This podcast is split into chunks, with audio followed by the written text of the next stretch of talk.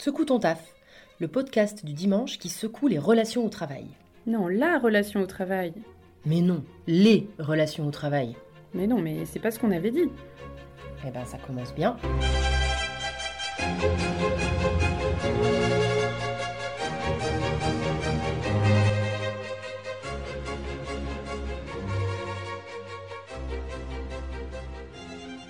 Je suis Aurélie Mazière de l'agence ERA, je suis coach certifiée et formatrice spécialisée en management et intelligence collective. Je suis Marion Moreau de l'agence ERA, je suis une ancienne prof de français, aujourd'hui formatrice spécialisée en communication écrite et orale. Un dimanche sur deux, nous viendrons secouer votre vie professionnelle. Quel que soit votre environnement de travail, nous et nos invités vous partagerons nos expériences, nos tentatives, pour créer le nouveau monde du travail à l'écoute de tous et toutes. Hello tout le monde et bienvenue sur cet épisode dans lequel je vais vous parler d'intelligence émotionnelle. Je suis seule aujourd'hui parce que nos plannings sont tellement chargés en ce moment qu'on a du mal à se croiser avec Marion. D'ailleurs, c'est aussi pour ça que nous avons décalé certains épisodes. Vous avez dû le remarquer. J'imagine que vous comprendrez que nous priorisons d'abord nos clients. Mais je vous promets, je vais faire de mon mieux. Alors pourquoi cet épisode aujourd'hui? Eh bien parce que dans nos accompagnements, quels qu'ils soient, et je peux vous dire que ces derniers temps, ils sont nombreux, on y vient toujours à ces fameuses émotions. Et que je suis parfois extrêmement surprise de voir à quel point c'est un sujet soit très flou, soit épineux, soit tabou. Rarement il est abordé tranquillement, avec recul et ouverture. Loin de moi l'idée de tomber dans les clichés et dans les généralités, je me bats assez contre ça, mais dans mon expérience, en tout cas, ce qui est loin d'être une vérité absolue, hein, j'observe pardon, que certains domaines de métier sont très loin de ces sujets et qu'il n'est pas valorisé de l'aborder. Je vois des yeux au ciel quand je prononce le mot émotion. Si, si, je le vois. Ils disent que je suis sensible, comme si c'était un défaut, comme s'il fallait être lucide, faire parler son écho, pas pleurer, dire c'est un cil, maquiller les émotions, un bonhomme, un mec viril. Alors, il m'a semblé intéressant d'y revenir parce que faire preuve d'intelligence émotionnelle en premier lieu, c'est oser en parler, s'y arrêter et regarder le sujet en face. Ça fait un peu mal parfois de se regarder de l'intérieur, je le sais, mais promis, ça va mieux après. Alors déjà, une émotion, qu'est-ce que c'est? Moi, j'ai tendance à l'expliquer grâce à la métaphore du tableau de bord de la voiture. J'aime bien cette image, je la trouve très éclairante. Prenez donc votre tableau de bord. C'est bon, vous l'avez? Normalement, plusieurs voyants ne demandent qu'à s'éclairer en cas de problème dans le moteur, non? S'ils s'allument, logiquement, il ne vous viendrait pas à l'esprit de les cacher en vous disant euh, si je les regarde pas, ça va aller. Non, jamais vous ne feriez ça parce que vous savez que vous n'iriez pas bien loin déjà, mais qu'en plus, ça risquerait de vous coûter cher parce que les dégâts seront bien plus importants si vous ne vous y êtes pas attardé tout de suite. Et eh bien c'est pareil pour nos émotions. Nous pouvons les imaginer comme un ou des voyants qui s'allument lorsque quelque chose ne va pas chez nous. Pourtant, combien sommes-nous à les cacher, ou à se les cacher d'ailleurs, pour continuer à avancer? Et effectivement, nous continuons à avancer, mais pour combien de temps et avec quel risque?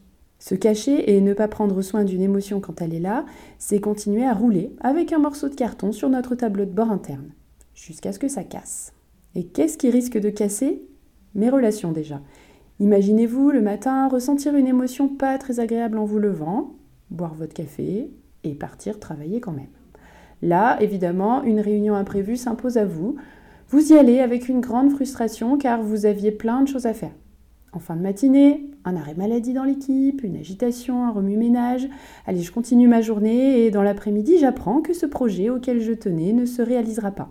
Soyez sûr que le soir, le premier ou la première qui passe va pâtir de cette journée rouge durant laquelle vous avez laissé s'allumer tous les voyants sans les regarder. C'est quand tu vas mettre des paillettes dans ma vie, Kevin Normalement, votre soirée avec la personne que vous avez choisie pour partager votre vie hein, va se passer dans une ambiance extraordinaire après ça. Donc ça, c'est le premier risque. Casser nos relations. Le second, c'est simplement de voir ces émotions non écoutées venir frapper plus fort. Et oui, moi, si personne ne m'écoute, normalement je monte le ton. Eh bien l'émotion, elle fait pareil. Elle va faire plus de bruit. La frustration va se transformer en colère, la colère en fureur et la nostalgie en dépression. Ou encore en douleurs diverses et variées, voire même en pathologies plus ou moins chroniques. Et puis bon, qu'est-ce que vous croyez? Si vous ne faites pas la vidange de la voiture, elle va pas se faire toute seule. À un moment donné, il faudra s'en occuper si je veux continuer à rouler. Alors pourquoi nous imposons-nous tout ça alors que nous ne le faisons pas pour nos tas de ferrailles que sont nos voitures? Avec tout le respect que j'ai pour celles qui m'amènent chaque jour d'un point à un autre, mais quand même je me préfère. Eh bien, nous avons là toutes sortes d'excuses. Un manque de temps, éducation, je sais pas faire, oh, c'est pas si terrible, je suis pas au boulot pour écouter mes émotions, ni celles des autres d'ailleurs, puis c'est pas si important. Bref, on s'aveugle pour ne pas voir, c'est bien connu, parfois c'est plus facile, et la facilité, ça nous connaît. Eh bien non, cette facilité, c'est qu'une impression. En termes de chiffres, d'après l'intelligence émotionnelle 2.0 de Bradbury et Greaves, l'intelligence émotionnelle compte pour 58% du comportement professionnel dans tous les types d'emplois. Elle constitue donc le fer de lance du leadership et de l'excellence personnelle.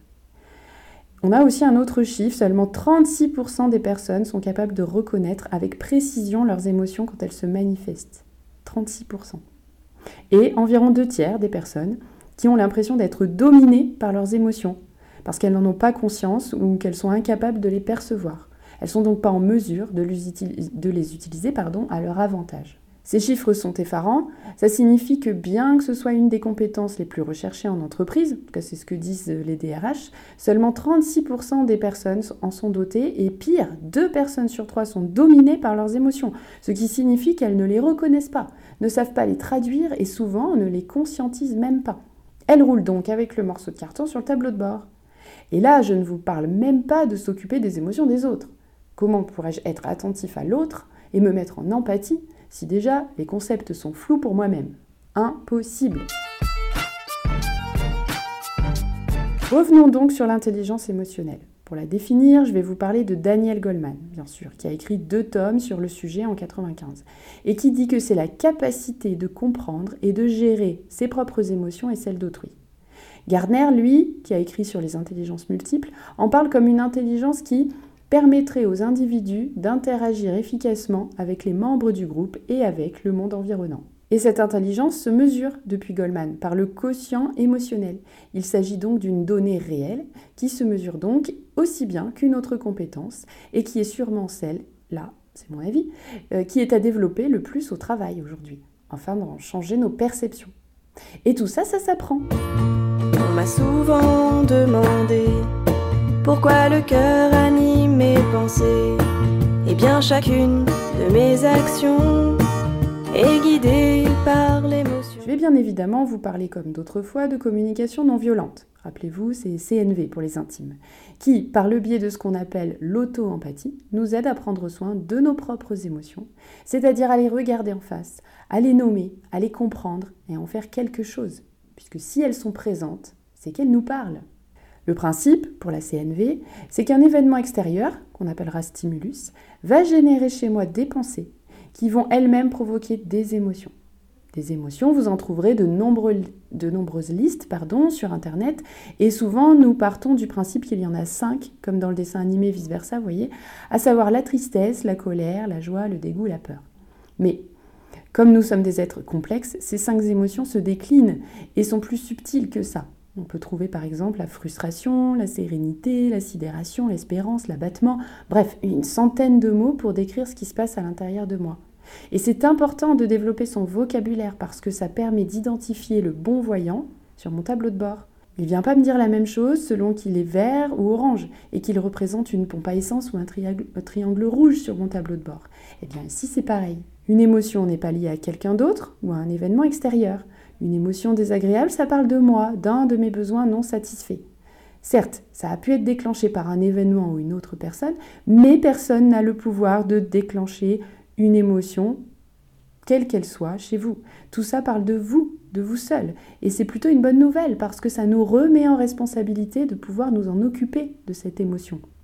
Si ma collègue en était responsable, alors ce serait très embêtant, parce que jusqu'à preuve du contraire, je ne peux pas changer l'autre, ni ma collègue, ni personne d'autre. Alors que moi, oui, ça, j'ai les clés. Ça, j'en suis responsable. Et n'oublions pas les émotions agréables qui viennent, elles, nous parler de nos besoins satisfaits. C'est aussi faire preuve d'intelligence émotionnelle que de savoir les regarder et les conscientiser, parce qu'au fond, n'est-ce pas là notre recherche fondamentale? Ce serait quand même dommage de passer à côté, non?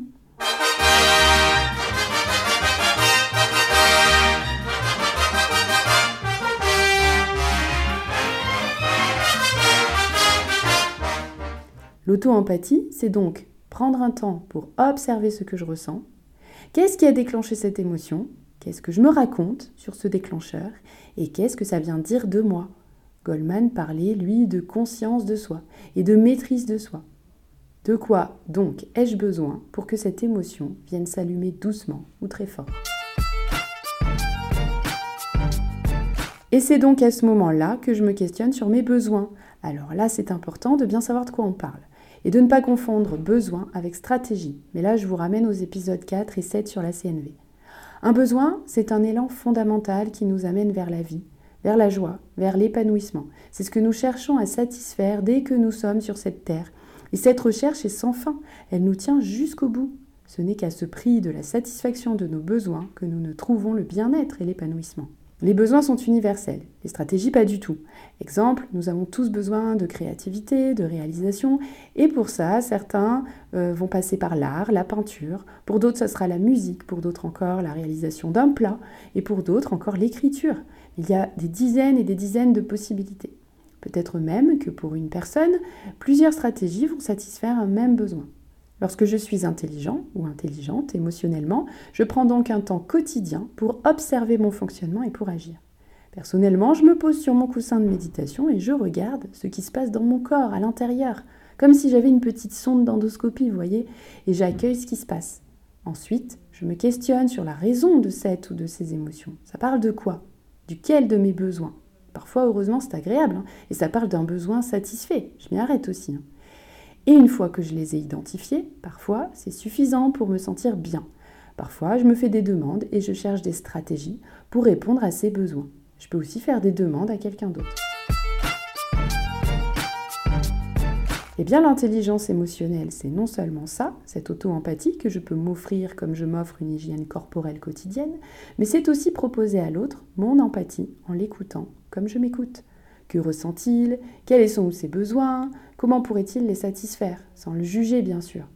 Je vais alors lui proposer mon écoute pour aider, un peu comme si j'avais un peigne à grosses dents à démêler sa situation en lui posant des questions centrées sur lui. On parle alors d'écoute empathique, mais ce sera l'objet d'un autre épisode. Alors pourquoi est-ce qu'on en parle ici? Pourquoi est-ce que tout ça est si important au travail? Eh bien parce que vous l'imaginez bien, toutes ces émotions, si je ne les regarde pas, elles finiront par avoir des conséquences pour moi, comme nous l'avons déjà dit, mais aussi sur l'équipe, sur euh, l'efficacité, sur ma santé, sur ma rentabilité, hein, même sur la rentabilité d'une entreprise, sur l'employabilité d'une personne, sur le développement des compétences, sur la motivation, j'en passe et des meilleurs. Mais il est capital, désormais, de nous regarder en face, chacun et chacune, d'en prendre la responsabilité et d'agir en conscience. Alors pourquoi est-ce qu'on en parle ici? Pourquoi est-ce que tout ça est si important au travail? Eh bien parce que vous l'imaginez bien, toutes ces émotions, si je ne les regarde pas, elles finiront par avoir des conséquences pour moi, comme nous l'avons déjà dit, mais aussi sur l'équipe, sur euh, l'efficacité, sur ma santé, sur ma rentabilité, hein, même sur la rentabilité d'une entreprise, sur l'employabilité d'une personne, sur le développement des compétences, sur la motivation, j'en passe et des meilleurs. Mais il est capital, désormais, de nous regarder en face, chacun et chacune, d'en prendre la responsabilité et d'agir en conscience. Thomas Dansbourg dit qu'il s'agit d'un enjeu citoyen. Je partage assez cet avis. Il s'agit en tout cas d'un enjeu collectif et d'utilité publique, mais plus globalement, effectivement, d'un enjeu d'ego et de pouvoir. Et nous avons assez de recul aujourd'hui pour voir comment, globalement, le pouvoir et l'ego ont fait de notre Terre ce qu'elle est aujourd'hui. Tout ceci commence à rentrer dans les écoles, doucement, dans l'entreprise, doucement également. C'est à nous d'accélérer le pas, de montrer l'exemple. Non, ce n'est pas une perte de temps, Lorsque vous allez au garage, vous ne vous dites pas que c'en est une. Eh bien, c'est pareil. Prendre soin de mon moteur, c'est vivre mieux, plus longtemps et travailler dans de meilleures conditions. Merci à vous pour votre écoute et à bientôt dans ce couton taf. Si vous avez envie, vous aussi, de secouer votre taf, venez co-construire avec nous votre nouveau monde du travail. Retrouvez nos propositions d'accompagnement en intelligence collective, management, communication et bilan de compétences à l'adresse www.agencera.fr et sur LinkedIn et Facebook.